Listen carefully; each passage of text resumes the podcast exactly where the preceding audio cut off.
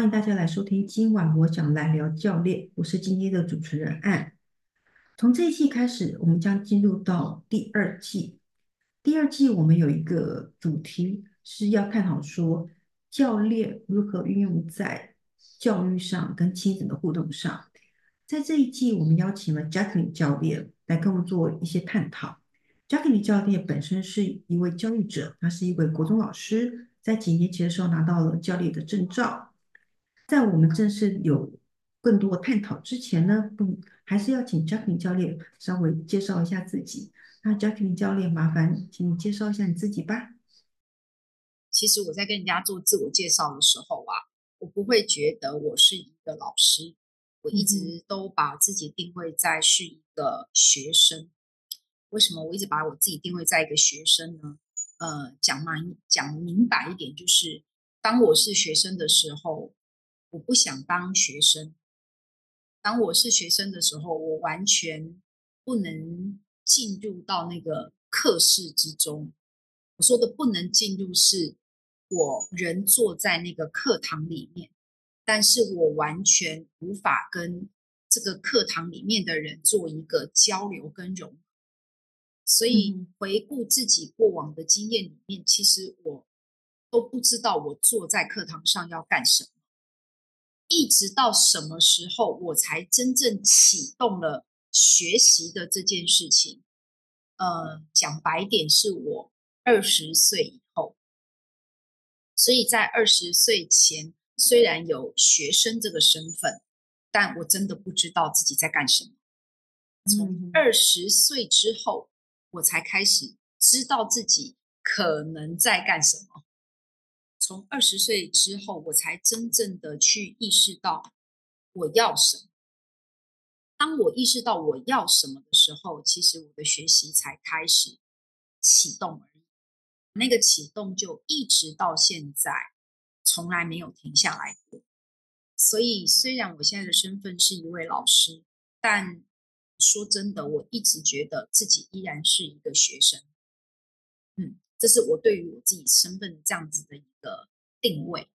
这个学生身份呢，其实在我不同的场域，我都可以任意自在的转换，所以保持自己随时是一个可学习的状态，这是我对自己的期许。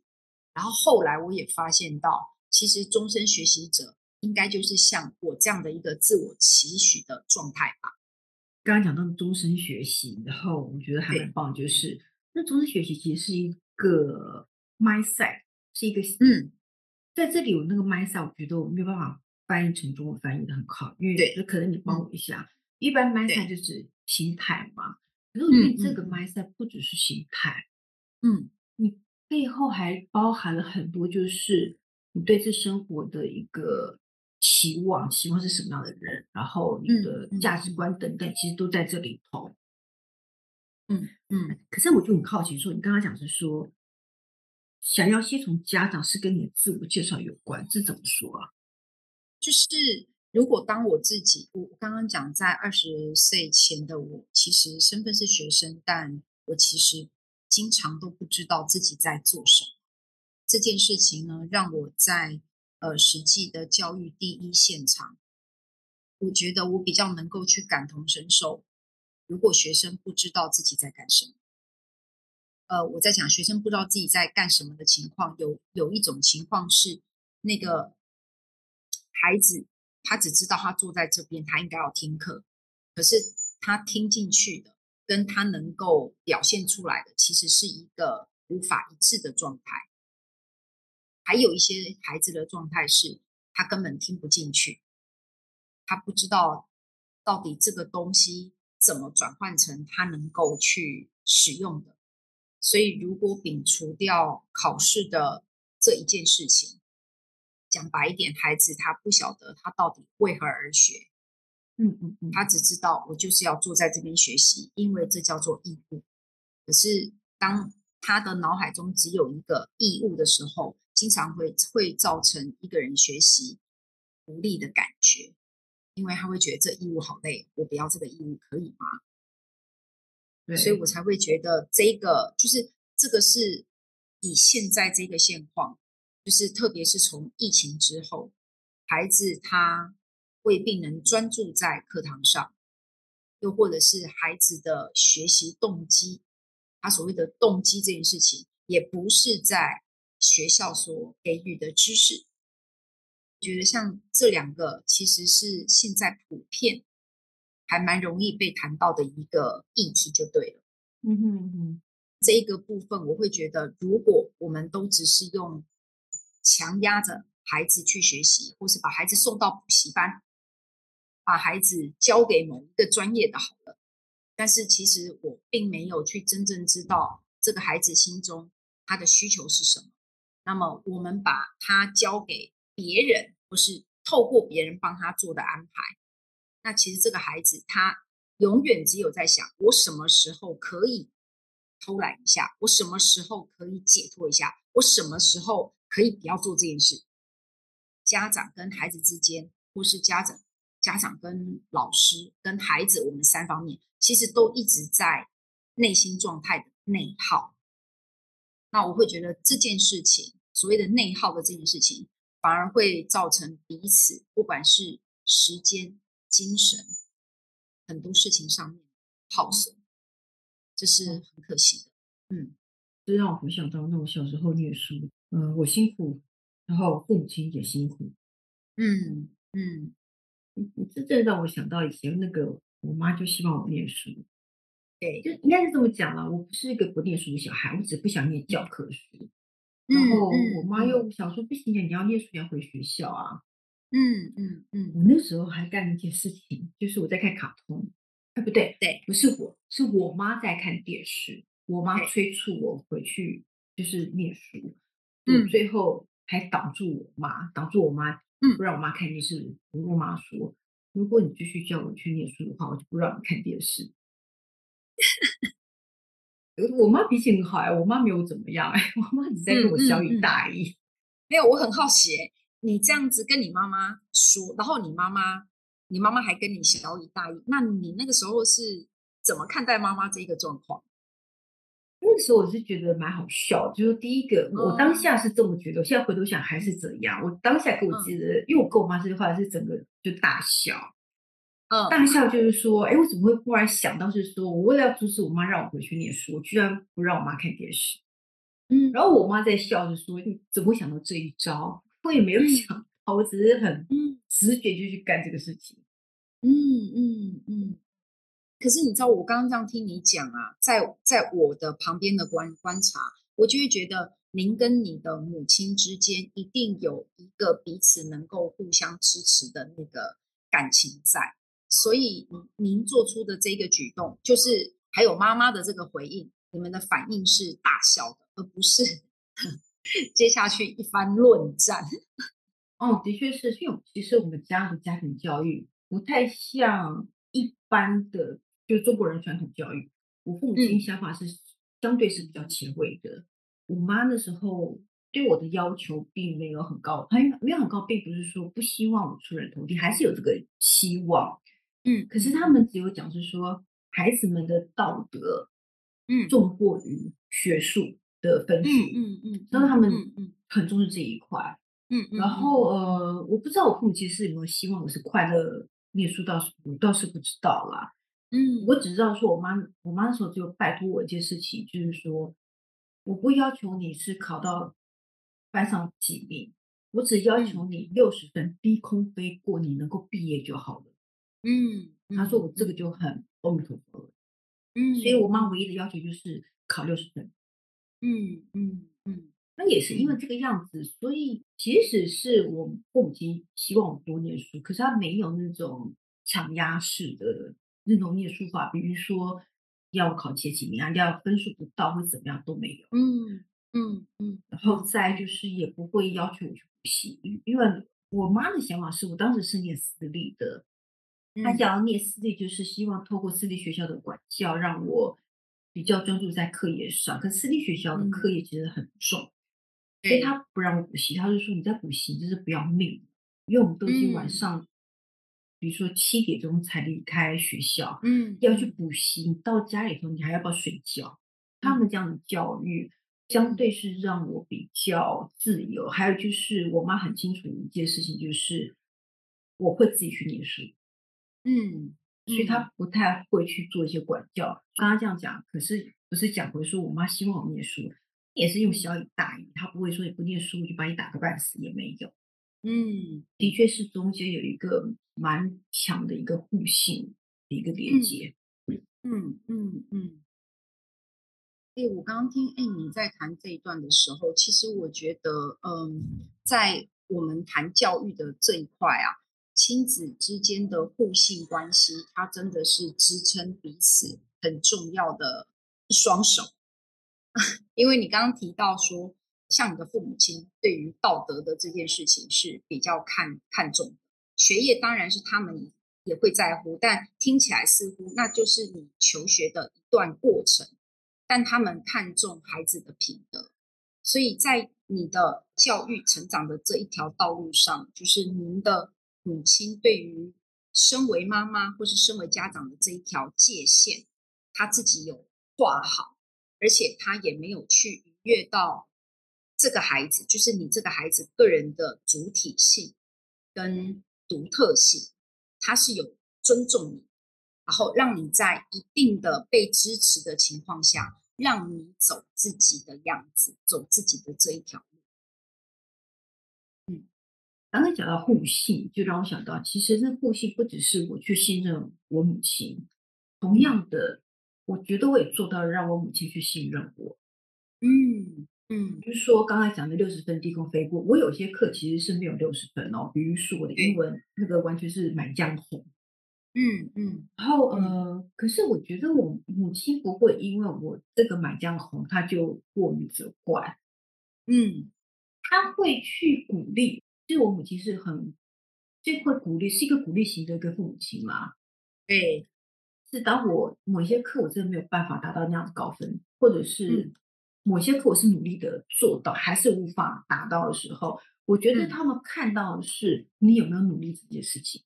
嗯嗯，他想说那父亲是双方的，也就是说，我不是因为我的不努力导致我满江红，而是我已经很努力的在，你还是满江红。它背后的意义是什么？不是这孩子不努力，诶，可能这孩子天生对于语文没有这样子的一个敏感度。对，或者是什么样的一个原因？嗯、因为我自己对文学真的敏感度非常的低，嗯嗯。然后我觉得我我的母亲跟父亲是，他不见得是你现在回头问他们，他们大概也没有感受到，就是说哦，原来我孩子对于文学的认知是这么的比一般人要低很多。嗯、可是我觉得他们某种程度有观察到另外一件事情，就是我对于理工这方面兴趣相对是高的。嗯嗯嗯，因为像我就很喜欢一些小时候那个有玩那种电机的那种积木，那我可以把它组成，就是变成一个、嗯、一个收音机。我可以我在、哦、我在没有任何人的帮助下，我只是看说明书，我就可以做成这个样子。嗯嗯，就他们是有发泄到这件事情，他就不会特别要求我说你一定要去念文科，因为很多父母亲希望女孩子是念文科，他们倒没有这样子的期望。他们反而会觉得说，嗯、你高兴就好。嗯，嗯我我父母亲除了要求我道德这些事情以外，对，其实他们，嗯、我相信很多父母亲都是，他们只希望他们的小孩子是快乐的。对对，我刚刚听你讲这个，我突然想到，我之前呢、啊，呃，曾经写过一篇文章，就是那篇文章的题目就是抓周，抓的是谁的梦想？然后我那时候写那篇文章的时候，我我就是一个很纯粹的一个思考，就是抓周这件事情，前面放的那些东西是谁设定的呢？其实都是大人摆好的嘛。所以孩子不管抓到什么，那个东西是我们大人赋予他意义。嗯，对，这是在我们传统的习俗上面，我们看到的是这样。那但是呢，我自己认为的抓周呢，我觉得应该是从我们看重这个孩子跟观察这个孩子，来陪孩子探索。就是当孩子开始能够爬行了，甚至于他能够站立，其实接下去的这一整年都非常的可贵。如果我们有让孩子在他生活的环境中去摸索。他不管去摸什么，我们就是陪在他的旁边，我们没有任何的评判、制止或者是阻挡他的行为。其实我们会发现到一个人呐、啊，他天赋就是他天生喜爱的事物，经常会是什么？在小的时候的两三岁，其实就可以观察得。如果不是父母亲帮孩子刻意的安排，就是你就是让他在他生活的场域里面尽情去探索，我们就很容易发现到孩子对什么是很在行。这根本不需要去抓周。就是只要家长愿意观察自己的孩子，其实那个孩子他最擅长跟他可以去发挥的，就从这个点就可以开始陪他去探索了。哎，你刚刚在讲说你小的时候你很能做这些事情，然后你的父母亲其实就是支持你往你擅长而且你很能乐在其中的这件事情去做。其实教育最需要的就是做陪伴。那怎么样的陪？就是当孩子或是那个个体，他有自己的目标的时候，我们在陪他，其实我们就可以问他，比如说你为什么喜欢这个？然后他可能一开始讲的时候，他只是说很好玩，我们就可以更多的探索，问他说：“那你可以教我怎么玩吗？”当我们问这个问题，说你可以教我怎么玩吗？他开始说着每一个他怎么玩，又或者是他这样子的组合，我们在他的旁边就问他说。为什么这么样的组合呢？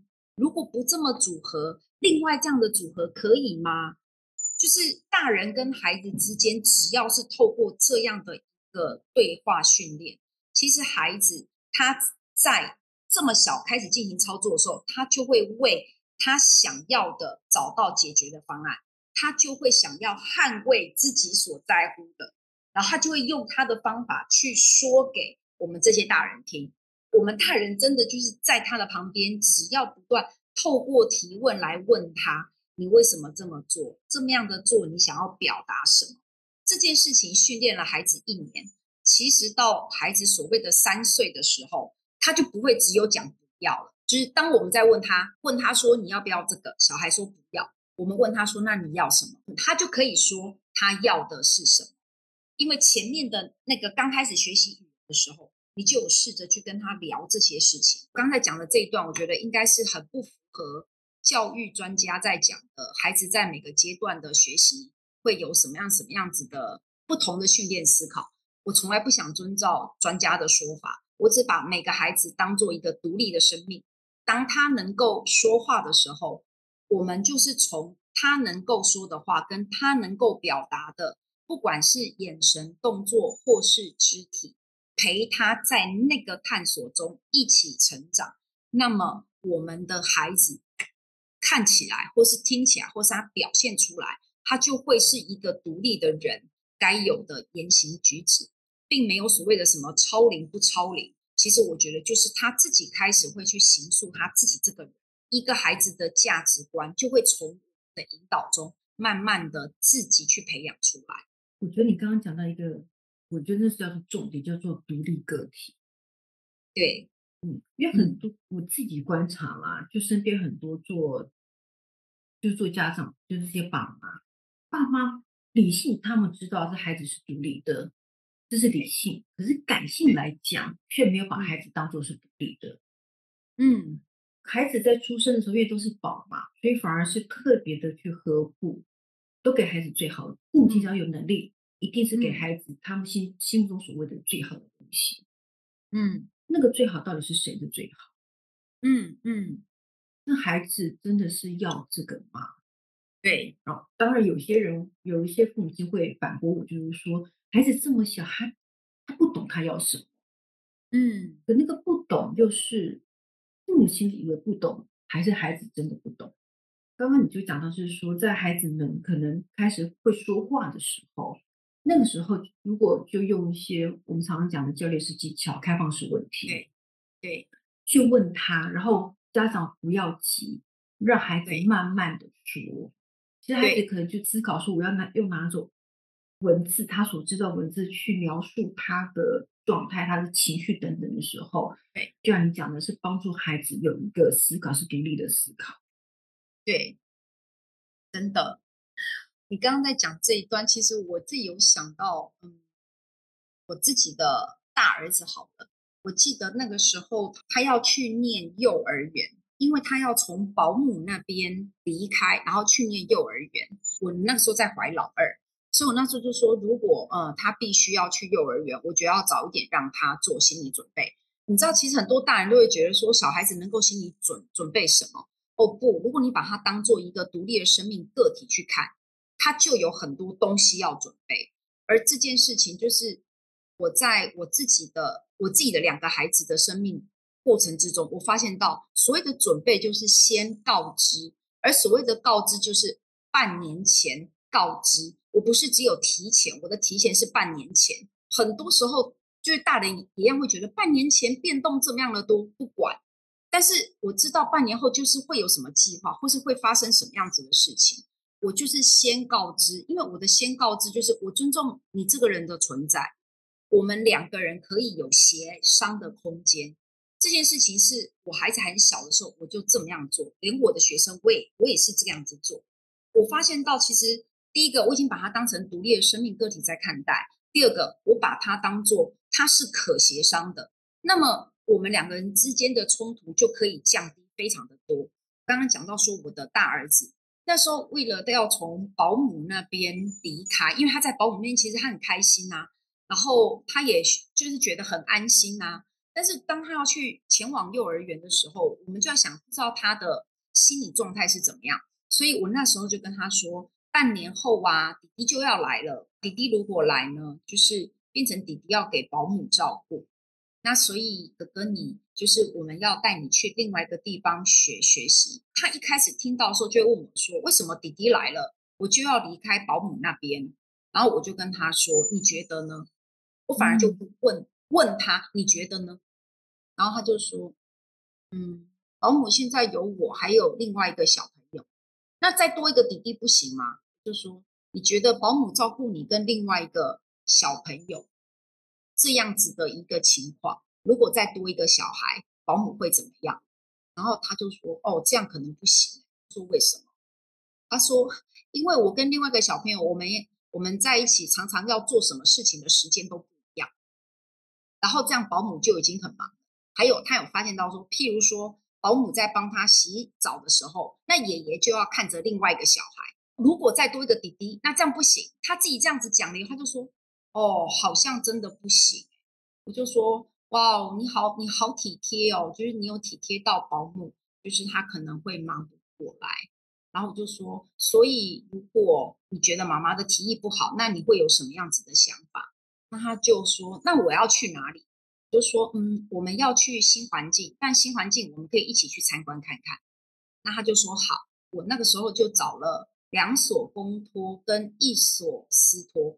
然后我就利用周末的时候，就是星期六的早上，就要带他去。可是，在我还没带他去之前，我有跟我先生说，我们利用平常日的四点钟，先去问一下，说礼拜六有没有机会带孩子来参观。那那个时候私立学校他说，哦，他们礼拜六有一个什么活动，所以可以带小孩子去看。公立的幼儿园，他就是只有平常日的时候，我现在可能就是用平常。学生在上课的那个七点半到八点半的时间，我们就请先生先带着他去看一下那个公立学校的情况。我们就是透过带孩子到那个环境去看，然后就跟他说这个学校里面有什么设备，有什么环境，然后这个环境是要干嘛的，然后这个设备是可以干嘛。他那时候去参观这些学校的时候，我们自己就觉得他是一个很开心的，而且他觉得好有趣哦。哇，什么东西是保姆家的放大版？哇，什么东西是保姆家所没有的？所以你知道吗？他整个人的对于新环境的这个期待是整个被强化的，因此他就知道半年后他要准备来上课了。我刚刚前面这一小段的举例就是，如果我们带着是一种开放的状态，也让他参与讨论的这件事情，那么他就会觉得，嗯，他也是一个独立的个体。他觉得他可以表达他自己的想法。我记得就是他准备要进去幼儿园的小班的时候，那个时候是快要四岁，那时候他就已经能够做这件事情。当他决定去幼儿园的时候，我们没有那种什么在校门口哭着，什么很担心、焦虑啊，完全没有，因为他已经期待了半年，他知道这件事情终于来到这一天了。大儿子是这样，小儿子也一样是这样，就是小儿子即将从保姆那边毕业，然后进入到幼儿园，我们也是都就是如法炮制做一样的事情，所以他们兄弟到现在，哥哥现在是国二嘛，那弟弟是小学年级。他们在做任何决定的时候，他们都会用讨论的方式把自己的想法拿出来，然后双方去讨论怎么样子做，决定怎么做的时候，他们就先去试试看。我这样子去看他们小的时候，到他们现在长大了，我就会觉得说，哦，因为他很小，我就在陪他做这件事，所以我放手的时间可以非常的早，我并不用一直觉得好像处处担忧，一下担心这个，一下担忧那个。不用，因为我非常早就已经把呃所谓的选择权跟可以协商的这一个权利，在他们小的时候就陪他们在练习。你讲这个是让我感受到，是一开始透过用发问的方式去问孩子怎么去看，就是要离开保姆这件事情，然后告诉他们，请他去想说为什么要这么做。嗯，某种程度是在帮孩子慢慢的树立一个能力，叫做观察能力。对，所以他已经观察到、嗯、哦，保姆的状况。透过他的观察，他开始回到同理，他同理保姆的情形，嗯，然后也觉得说，哦，这可能真是有点对保姆来讲，真是有点太辛苦了。然后我觉得另外一个，你会回头问他，那你觉得该怎么办？一般家长不会问小朋友怎么办，嗯、可是你问他，孩子会问说，那有什么样的解决方案？然后你就嗯，跟着他一起去看这些托儿所。嗯，所以整个过程是当中是让孩子有享受到，就是我们是一起来去做下一步的安排。嗯嗯，就那个一起，然后由孩子自己决定未来要去哪里，也是一种尊重。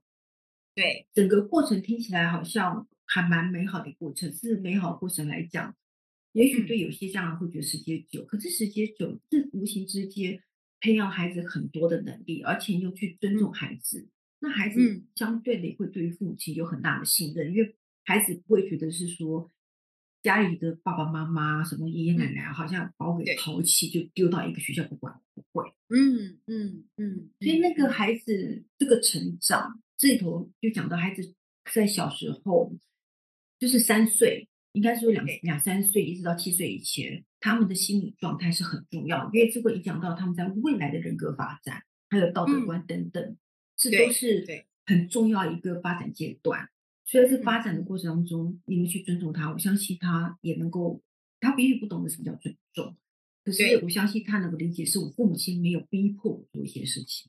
嗯嗯嗯嗯，那我们可以稍微的总结一下，三四岁的这一个阶段，其实孩子最需要的是父母亲的陪伴，而这陪伴中间有一个很关键的，就是呃所谓的道德的培养。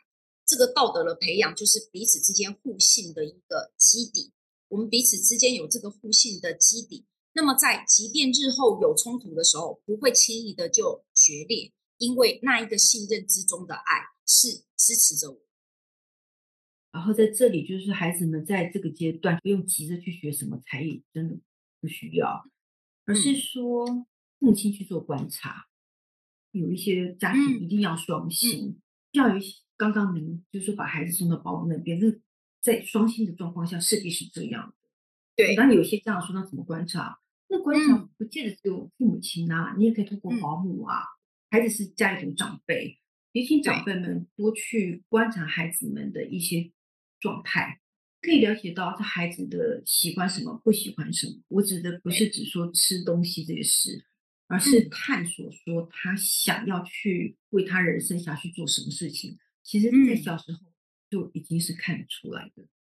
就你刚刚提到的这个观察，我自己觉得一个很遗憾的事情，就是像我自己在教学现场，然后跟孩子要聊一些，就是可能比较生活中的事。然后，如果常会听到大人说，现在的孩子都没有感觉，都是对很多事情都无感，写文章无感，你问他什么想法无感。其实为什么会变成都没有感觉？这个要回到很前面的地方去思考说，任何一个生命来到这个世上，它就是一直透过身体各部位的探索，在发展自己的感官。可是最后这些感官全部都不见了，变成是一个无感的小孩。这个没有观察就没有觉知，没有觉知，学习很难发生。这一整个就是，如果我刚刚讲的这一整个脉络没有被重新去看待，就是从最起点的好奇跟观察，我们就会发现到家人跟就是人与人之间的疏离感越来越大。所以，我们即便请再厉害的专家，依然没有办法解决这个最根本性的问题。所以，我觉得观察的这件事情，其实在生活中的日常就能够做。而且，虽然你刚刚提到说，就是如果父母亲很忙，然后就都没有空，我真的可以用我自己的一个例子来做一个说明，就是我自己的父亲，就是在我印象中，我读小学、国中的时候，他的事业很忙很忙，他忙到我一天的二十四小时里面，我只有在我上课，就是我每天要去上课的那十五分钟，我坐在他的车子上，我看得到他。我其他时间是看不到他的。他送我去上课之后，他就进办公室。有的时候进办公室之后忙一忙，他就直接就是全台湾处处跑。在民国六十几年那个时候，所谓的处处跑就是黑天到晚出差，而且在全台湾各地这样子跑。有的时候他回到家的时候，其实就是半夜。那半夜我们就都已经睡了，所以我也看不到他。我跟我爸爸永远只有在车上那十五。那那个十五分钟其实是非常有品质的存在。我说的有品质的存在是什么？就是我可能坐在他的车子上，有的时候我们什么话都没有说，但他就是播着他在学习。我记得他那时候每天都会听专业经理人的录音带。我在车车子上，即便是闭目，我都没跟他讲话，但是我天天听着他这个专业经理人录音带，好像就是不知不觉就被他洗脑了。洗脑什么呢？就是。很多的想法，很多的作为，很多的观察，就会自然而然不一样。这是第一个。第二个，即便没有他没有在播录音带学习，他只是在车子上，他就问我说：“你最近发生了什么事情，让你觉得很值得跟我分享？”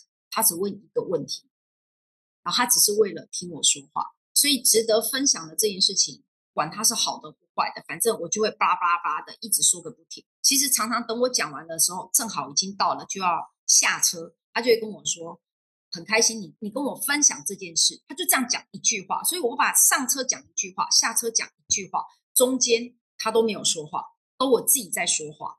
可是我觉得这件事情是一个非常有品质的倾听，非常有品质的同理，因为在我不想跟任何人讲话的时候，他创造了一个话题，跟车上的那个安全的空间，让我说个不停。然后我下了车，进了学校。我经常一整天讲话，因为我刚刚讲我没有办法融入那个学校的环境里面。可是我觉得我的身心状态还是还是可以算健康的，因为有他这样子的一个支持。哇，您的父亲也是好有智慧。嗯，对，就是轻轻问这一句话，就是有什么事情值得分享，嗯、没有讲好与坏，由你自己来决定你要分享什么。嗯，然后中间就是静静的听。其实很多人会很怕静静的听，总是一直要搭话。其实有时候静静的听反而是一种享受。对呀，他就只是想要分享，他没有要你称赞，或者是嗯有任何评价，或者是建议没有。可是讲完以后你离开了，然后您的父亲就想说啊，这是一个很愉快的一个。一个分享，我觉得是让孩子会觉得，就像你讲的，是一个很安全，因为父亲并没有评价我。对，对，嗯，呃，我觉得我们今天聊的，我们其实是从一开始的 mindset 去切入，就是我们怎么去设定，这个设定是内在的状态。其实我刚刚在谈的，以我自己是小孩的时候。我自己都不知道自己在干嘛，是因为我的状态从来都没有去 set 好。等到我二十岁以后，我在做很多事，我比较知道自己在干嘛，就是因为我有去 set 好这件事情。刚刚对于我一开始谈话的触动，就是孩子还很小的时候，其实大人需要做的陪伴，要怎么去 set？第一个就是 set 好，我们要给孩子的，我们要看重这个生命。第一个 set 是他是一个独立的生命个体。当我这个 set 叫做它是一个独立的生命个体，那就会带到第二件事情。既然它是一个独立的生命个体，所以我做了什么事情，代表我对这个个体的尊重。我用什么样子的方式来支持，代表我对这个个体的看重。有这个尊重与看重，接下去我们彼此就会在无形之中开始形塑我们之间强大的信任感。这个互信的力量，一定是亲子或者是人与人之间关系最强大的一个粘着剂。所以我觉得这个 set 它反而会开启我们日后做所有的事情一个非常好的一个起点。所以尊重个体的生命。看重他个体的价值，在互信互爱之中，我们一同前进。除了这个之外，我觉得你刚刚就讲到有关于所谓的没有观察，没有觉知。嗯，观察不只是父母亲观察，嗯、孩子也要学会观察。对对，父母亲学会观察，同理孩子的状态，就是建立跟孩子的信任。嗯嗯，那建立孩子的观察，孩子会观察了，有觉知了，就不会像父母亲所说的这孩子无感，其实他是有感。对，对。那到这里就差不多是我们今天的 podcast 了。那在这里很谢谢大家今天听我们的 podcast，那我们就下一集见了。嗯，好，谢谢大家，下次见，拜拜，拜拜。